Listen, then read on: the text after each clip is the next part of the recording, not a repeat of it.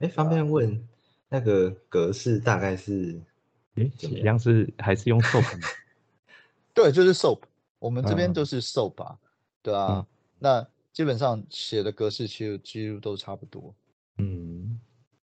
就是什么 Chief Complaint 啊，然后哦，就是 Chief Complaint History 啊，然后 History，然后 Complaint 是什么，然后再就是你的 Physical Exam 你看到了什么东西，然后再就是你的 Assessment 就是呃你的 Problem List 你有看到什么问题，然后你的 Differential Diagnosis，然后 Tentative Diagnosis，然后 Prognosis，它的大概你可能预后是怎么样，然后再就是你的 Treatment Plan，那 Treatment Plan 就是 OK 你要做什么 Diagnostic。你要做什么检查？然后你预计的 initial plan 大概是什么样？然后要上 IBR 打什么针什么之类的这样子。嗯。然后你的后面你的 recommendation 是什么？大概是这样子。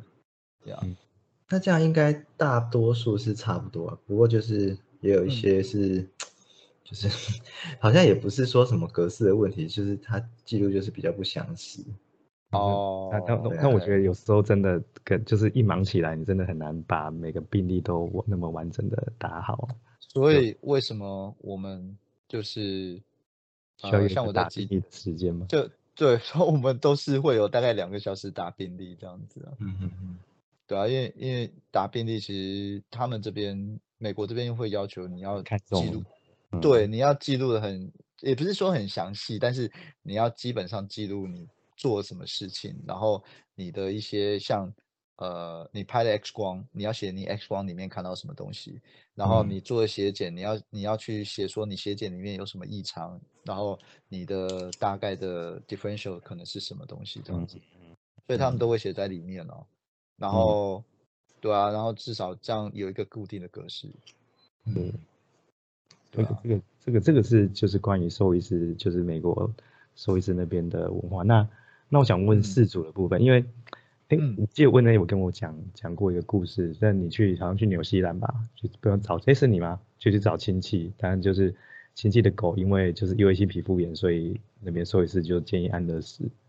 啊，澳洲，澳洲，啊，在澳洲，对对啊，就就感，就是就我们以前耳闻听到的，好像就是国外的事主对这种这种安乐啦，或是医疗的的的。的接受度，接受度好像会看得比较开。对他们对安乐死的部分会看得比较开，还有就是说他们会相对尊重专业啊，就是你医生的建议，他们会就是会大部分会听。他不会说，当然也有遇到是乱搞的那种啊，但是大部分医生的建议他们会听。但是我当然有遇过，就是像你讲这种比较异位性皮肤炎，然后建议的，我有遇过啊，就是。毛囊虫建议安乐死的也有哇呀，可是其实这个这东西你可以在书上查得到，你知道吗？哦，他们有的教科书会写说那种就就 general 加 general 啊那个，所以安乐也是一个，他就想其中的一个一个 option 啊，对啊，那那然后我有听过，就是有那个颧骨炎，有没有小狗会有那种 panostitis？就是颧骨炎，它在发育的过程当中，它会骨头会不明原因发炎这样子，然后脚脚会很痛，会跛脚这样子。我有看过建议安乐死的，就是那个东西，那个 对，就幼犬啊。然后那个东西大概它一岁多两岁以后，它自己就好了，很多是这样子啊。然后甚至你用一些 anti-inflammatory，像类固醇啊，或者是一些那种那种就是消炎药给它，它其实就好了。那这这是。那很少，基本上不太会有医生会真的建议他安乐死啊。但是这边的呃，这边的那个事主不会不会像台湾的事主，就是说会有一个执念，说哦，我一定要救他，我一定要救他，要一定要救到他走这样子。我不能说就安乐死。其实这边不会，嗯甚至我们以前的以以前有一个在急诊的医生，他就是他会他的想法是说，我不想要医院，我不想要动物痛苦。那你知道急诊他会有看到很多被车撞的啊、断脚的啊，然后呃就是外伤的啊。那有时候比较严重的 case，他就会建议安乐死啊。结果你知道在 Yelp，Yelp 就是有点像呃台湾那种就是 Google 评论那种，他他们就是有一个 App 叫 Yelp，它就是所有的 business 都会在上面，然后客人可以上面去评论这样子啊，然后就有一个客人上去说那个兽医师是一个 killer，你 带动物去都被他杀掉，你知道？那他他也觉得很无奈，他说我就是给了我觉得该给的建议啊，那主人。能不能接受？那主那当然是主人的一个选择啦。可是他觉得这动物就是 suffering，然后有时候主人也没有钱可以治疗它。那我我不可能看着它就是这样子很痛苦，因为你就 对对，所以他就会建议安乐死。那有的医生当然他会建议说，OK，好吧，那我给你个类似像 operation treatment，我可能开一些药，然后做一些基本处置，看他的状况怎么样，然后嗯之后再说。你要再安乐死的话，如果觉得他真的很痛苦，你带去你原来的医院安乐死这样子。可是这个就，但是相对来说，我觉得美国这边当然第一个，他的医疗费很贵，然后在对，所以然后他们也尊重，所以尊重兽医师的意见啊，所以一般来说，他们对安乐死的接受度会比台湾的氏族高很多。嗯，然后他们对于。医生的一些建议的话，他们也会比较遵守。那当然，他们美国这边，我之前去上过一个就是那种在教育的课程，那是当然他是 Hills 开的，所以他们曾经做过一个调查，他们有调查每个动物医院，然后他的呃有一些病患需要吃一些处方食物嘛，然后呢，他们就去追踪那个事主有没有继续回来医院买处方食物，结果他们后来发现，哎，大概前半年。百分之八十的事主都会再回来买这个处方食物，然后呢，过了半年以后只剩下百分之二十，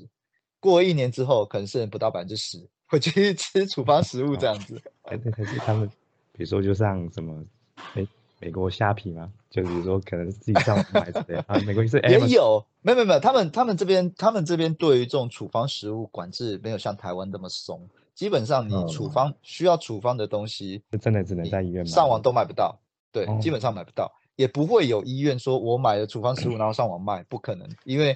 一定会被告，一定会被告。然后，所以，所以基本上他们就算买那些处方食物，通通会需要医院的签名。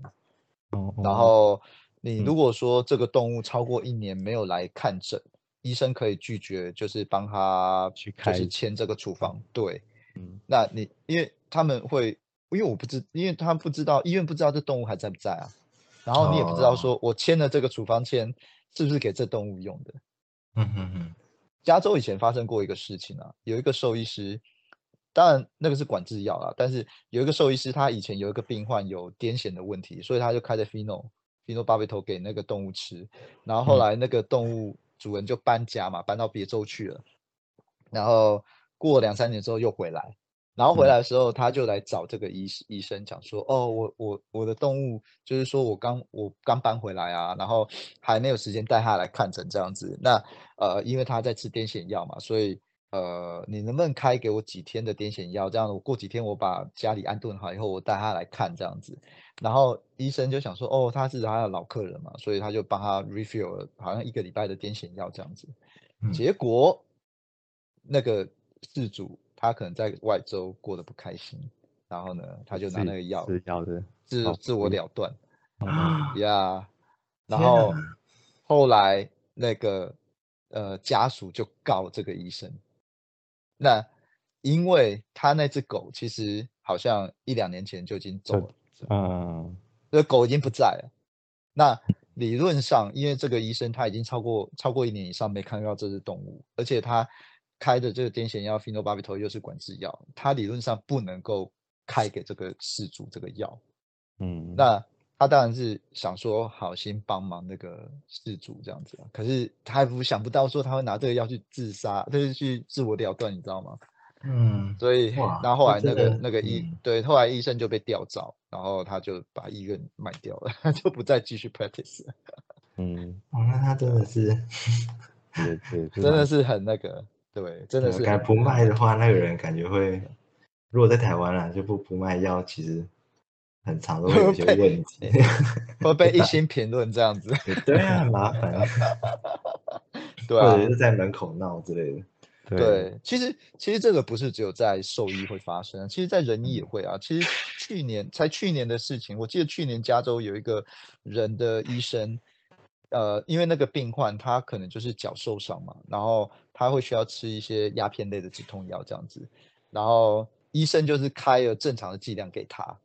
结果那个病患也是用这个药去自我 了断了，然后后来后来医生就被告，可是医生就很无辜啊，我只是。做我的治疗，而且我开的剂量，我开的那些剂量跟药剂也没有说超过正常的使用范围，然后一样被告，所以这个东西就很难评。但是，呃，美国在美国这边，像这种就是你的超过一年没有看到动物啊，你开药的这个部分，其实大家就是要很小心啊，尤其是管制药品的部分，因为那个出事情，它等于是一个。他们有分，就是州州的法律跟联邦的法律，所以你像这种状况，你出事情就是联邦的事情，那个是很大条的。嗯，对，所以，哎，所以这个这个就是主要是差异性在这里。然后他们因为法规他们规范的规范的比较严谨一些啦，所以兽医师也不太会去，因为你一旦犯了这些法规，其实你后续的一些法律 对你的责任会很大。而且你可能要赔偿一大笔的金额，因为赔偿给家属啊，或者是怎样，所以所以通常我们都会非常小心这个部分，尤其是在一些像我们最常遇到是事主要要出国，然后呢，他可能打了预防针，打了狂犬病不到一个没有还没有超过一个月嘛，就不能出去。还有你说啊，那直接能不能帮我改一下？当然当然不行啊，因为这是 legal document。而且是联邦，就是 federal 联邦的 document。你如果真的帮他改了，你大概这辈子不用再 practice。嗯嗯，对啊，就不用再继续工作了。这样，所以，哇，他总觉得这个，就是我们刚刚谈到的台湾要怎么 去。去转型好像很有问题，好像是非常核心的问题。我我觉得，我觉得转型一定会有一段的阵痛期啦，不管是事主或者是医生，都会有一个阵痛期。可是你没有过过那个阵痛期，其实你你整个产业就没有办法继续往前进，你懂我意思吗？嗯，对，对啊，尤而且尤其是就是事主的部分，如果说所有的医院都这样做的时候，事主只好。接受就是这一个整个流程就是这样子。嗯，那如果说你你我们兽医师本身没有办法团结起来的时候，唉，有时候就很难就是遵守的人就会变成没有医德的人。对，就就是，但是其实也你不能说他没有医德啊，因为他就是照着 我们就是照着该做，就是去做该做的事情。对啊，那。但但我觉得真的很难因为比就毕竟真的很难，除非真的有一个很强制性的规定，去说每个兽医师要怎么做，不然老实说，就这个没有一个，因为他可以说这是他自己的看诊的经验或习惯啊，比如说他他去医院就是来就是打针嘛，你也不能说，嗯，他他哪边就是真的犯法的。可以啊，就是说基本上我觉得治疗处置就是治疗的部分。我觉得每个医生就每个医生的看法，跟每个医生每个治疗的 style 不一样，所以那个我是可以接受的。可是我觉得我的重点是在于说，你进来看诊的一个整个流程，还有就是说你的病历的记录，我觉得病历记载这个部分要，我觉得比较。现在台湾的兽医师需要改进改进的大概是这一块会比较多。但但老实说，之前我们在学校也有有有有类似的课啦，但就是没有说真的教的很 detail，所以哦，OK。而且而且 说真的出来之后，真的每个医院的的风格又不太一样，有的真的就是真的就是跟流水账一样，所以这个就对啊，所以 所以我说为什么美国他们的。他们的兽医就是兽医学校很厉害，他们每个学校训练出来学生做法都差不多。嗯，然后就算我那时候在考兽医师执照的时候，我在准备兽医师执照的时候，我发现他们的考试考的东西就是跟学校他们要求他们学生学会的东西其实是一样的。哦，对，那他考你的东西就是。你就是跟他们学校，他他会希望你来这边，你在我们美国，在美国这边就是职业的时候，你的做法不会跟他们美国训练出来的医生差太多。嗯，所以他为什么要知道你说你会不会做这个事，做这个做这些东西这样子？嗯，那那时候考那美国的执照是走哪一个系统啊？就呃。呃，对啊，美国有两个系统嘛，一个是 PAVE，目前台湾应该最多人走这个系统，然后我是走 ECAVG，但就是是另外一个 ABMA 的。就是去去，比如说去实习一年，然后再去参加考试这样子吗？没有没有没有，不是，他那个 ECAVG 是直接你考一个就是术科考试，嗯，就等于是跑台这样子。对，嗯然后 PAVE 的话就是去学校训练一年。哦哦，嗯嗯对，那因为因为主要是台湾很多医师他没有身份啊，所以如果说他们会认为说你做佩服做一年以后，你在学校有一些 connection，然后呢，也许可以比较有机会可以留在美国，然后可以拿到身份这样子，嗯，因为老师可以帮你写推荐信啊，然后你要申请做住院医师或者是做 intern 也会比较简单这样子。嗯，那当然这是一条路了。那其实我个人是做 E ECAVG 的话，它前面其实大家都一样，英文能力啊，然后就是呃笔试啊，还有就是兽医师国考这三个两个都是一样的，唯一的差别是佩服是去学校一年，那 E ECAVG 是直接去考数科考试。嗯那大家就会觉得，哇靠，你直接要考数科考试，然后还用英文全程讲，压力很大。那时候我也是这样想的。后来我开始准备以后，我才发现，OK，他给你一本就是类似像考试的手册，然后就跟你说他评分标准是什么，然后他要你做的事情是什么，所以你嗯只要照着上面的他要求的东西做好，然后有六十分以上，基本上你就可以过。嗯嗯，就有点像参考。所以我后来对有有点像参考书啦，就是有点像一个那种作业手册这样，有没有？对对对，因为有些攻略跟英文可能没什么关系，这样。对，就是攻略手册，他会跟你说我要你要会做什么东西，然后我每一项每一项的评分标准是多少，那你只要能够达到那个标准就 OK 啦。所以后来我发现，哎，这个这个好像是一个可行的方法，而且还有在那时候我我的那个经济上不允许我去做配服啦，因为配服你最后一年去学校。以前大概至少学费是要四万块美金啊，就是一年光是学费就要四万块美金哦。现在又更贵，现在好像五万还六万，然后你再 加上生活费什么之类的话，你可能那一年你要在那边花大概七八万块美金。那，我那时候刚来，我没有那么多钱啊，所以我就选择做那个 E ECAVG。它最后一关数科，前面大家考试的费用可能都差不多几千块美金这样子，那最后一关，我那时候是大概七千块美金还八千块美金吧。嗯，但至少你相对八万块美金来，对，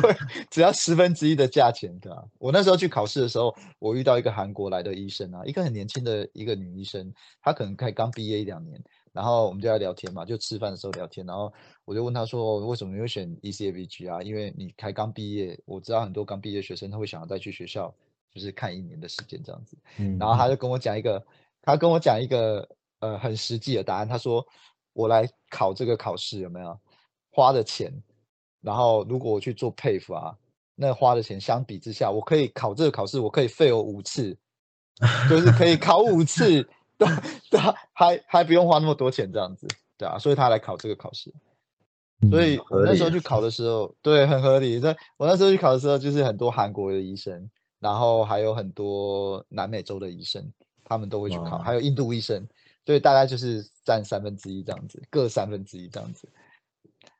对啊、但是现在因为韩国的那个首尔大学已经有 ABMA 的认证嘛，所以他们不用再继续考这个试了。所以我后来有听一些学弟妹讲说，他们去考试的时候就没有遇到什么韩国医生。嗯，对，基本基本上都是现在遇到是欧洲那边的医生，因为现在其实欧洲那边景气不好，所以有一些欧洲哦的医生来美国这边考试，然后还有一些南美洲的医生这样子，印度医生也变相对少一些，对，因为印度那那边经济整个起来了，所以他那边来这边的人也没那么多，他们可能主要在嗯电子业比较多，做兽医的比较少，对。比较所以比较比较赚。对，然后我觉得美国的兽医师执照大家都想的很难，其实说真的，我在考之前我也觉得很难，但是你真的去考了以后，你会发现最难的是哪一关，你知道吗？最难的是托福。我发现大家都考在托福，就是托福大家都考了至少四五次以上这样子，嗯，所以最难是托福啦。然后数科的部分，对啊，托福很难术科因为是学长，你可能在台湾职业十年，所以数科的部分对你来说就不是那么的的太大的问题。哎，其实也不是哎、说真的不是。我我我在准备数科的部分的时候，我发现我什么都不会。很多是大动物的吧？不不，不管是大动物，大动物就不用讲，大动物跟马病等于是从头开始学，你知道吗？然后你说小动物的部分，其实美国这边他们就像我说，他们的兽医学校训练跟台湾其实有差，而且我是一九九九年毕业，你要想那时候那时候的训练跟你们现在会完全不一样。我那时候那时候刚进去，我我记得我我的所有的像麻醉小动物的麻醉的部分，气体麻醉，老实说，我是来美国才开始学的。嗯，我那时候在学校我没有学到气体麻醉这个部分。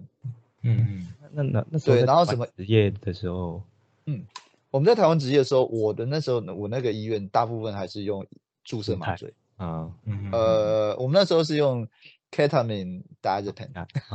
嗯，我们没有，我们还没有用到 propofol，你知道吗？我们就是用嗯 ketamine diazepam 这样子，嗯然后还没有用舒泰，有时候会用啦，就是有一些猫比较紧张的，对，对啊。嗯。然后我所有我的我的气体麻醉那些，我是来美国才学的，嗯所以等于我我等于是很多东西是重新学，但是有很多东西其实你在考笔试的时候，你就是会等于是你要重新再再去熟悉一次啊，所以我觉得跟你有没有在台湾 practice，我觉得没有什么太大的差别，甚至我觉得刚毕业的学生，他们如果真的要来考美国执照，是一个很好的，很好，会比像我们毕业十几年才开始考会好很多，哦，因为你很多东西都刚学完，嗯，然后你都还有记忆，对。嗯，就可可能刚好台湾台湾这边刚好考完执照，然后去那边对正好印象还多。对，因为现在叫我们去考，就是台湾这边兽医师考的的题目，可能应该是写的哩哩啦啦啦。那个时候还对啊，都印记下来。一定的，但是但是他们美国这边的兽医师国考的题型跟台湾的差很多，嗯因为台湾的很多就是说他会跟你讲说，哦，他的这这你今天去一个猪场，然后这猪场的猪有发什么病啊，然后解剖以后有看到什么样的病变这样子，然后他可能问你说，哦，你的诊断可能是什么，就是是说。你的病因是什么，他就给你一个病名什么之类的，然后病源这样子。他们这边不是，他会跟你说，哦，今天你去一个猪场，然后呢，你跟客人聊，客人跟你讲他的猪发生什么事，然后就跟客人聊天，然后他给客人跟你讲的那个那个名词，它不是一个医疗名词，它就哦是一般他们农场的客人会讲的一些名词这样子。嗯更临比如说哦，呃，对，就是更就是 field，就是他们那种我们所谓那种 field service，你在你去临场临场的时候看的，比如说你去跟一个牛场主人聊天，然后主人跟你说，哦，我的牛吃了太多 sugar，那嗯。你我们一开始的时候不知道什么意思啊，但是其实他的意思就是说他吃很多精料，嗯嗯，对他们就是或者是吃很多 candy。他们就是这种 candy 这种东西，就是精料，所以你不知道这些名词的时候，你就 你在做题目的时候，你说啊靠腰 candy 是什么东西？然后 吃糖果吗？不是，当然是吃太多精料之类的。嗯对啊然后吃太多了。对对对对对，然后他就会跟你，其实他会跟你讲很多，就是一些那种很 field，就是一般的氏族会用的 term，它不是专有的名词哦然后跟你讲完之后，嗯对他，然后他会跟你讲你可能的诊断是什么，其实他就已经把诊断跟你讲了，嗯，但是他问你的，这因为如果对他真的在当地实习或生活，真真正不会知道。对对，嗯然后他就问你说，OK，你下一步你要跟主人讲什么？他不是问你诊断，他是问你说，那 What's the next step？